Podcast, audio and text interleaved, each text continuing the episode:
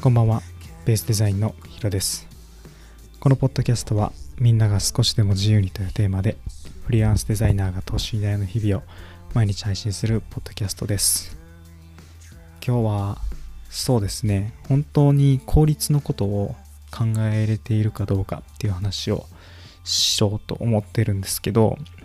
ま、僕はフリーランスでこうやって働いていて、まあ、在宅で仕事ができているしパソコン一つで仕事ができているっていうところが、まあ、すごくいい時代になったなと思っています。連絡は LINE を使えばいいしメールも使えばいいしデータのやり取りだって全然可能、えー、そんな中でしかもローコストでできるじゃないですか。メールも、まあ、Gmail だとかあとは LINE するのにもチャットワークとか Slack とか使うにしてもみんな無料でできるし YouTube だって、まあ、スマホさえあれば、まあみんなスマホ持ってると思うんですけど、まあ、それでも YouTube なんかできちゃう話で、ローコストで様々なことができて、全世界に発信することも容易になっている今、このタイミングですごく効率って昔に比べたら上がったなと思うんですけど、まだまだデジタル化とかオンライン化が進んでないなって感じています。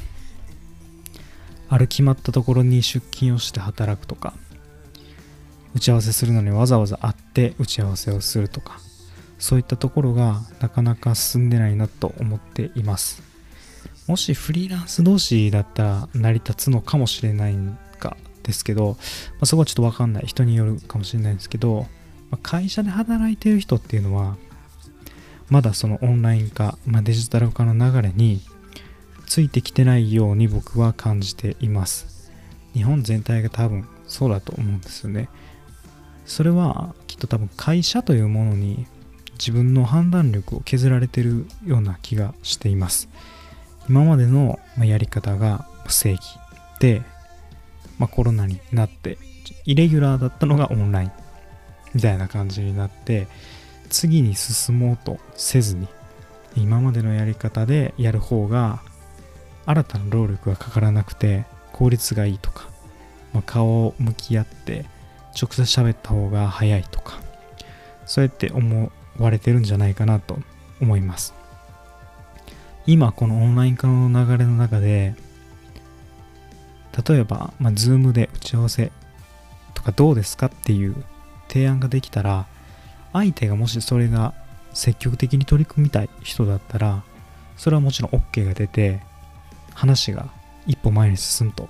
思うんですけど、まあ、それでもやっぱ直接の方がっていうんだったらそれはそれでいいと思うんですけど、ま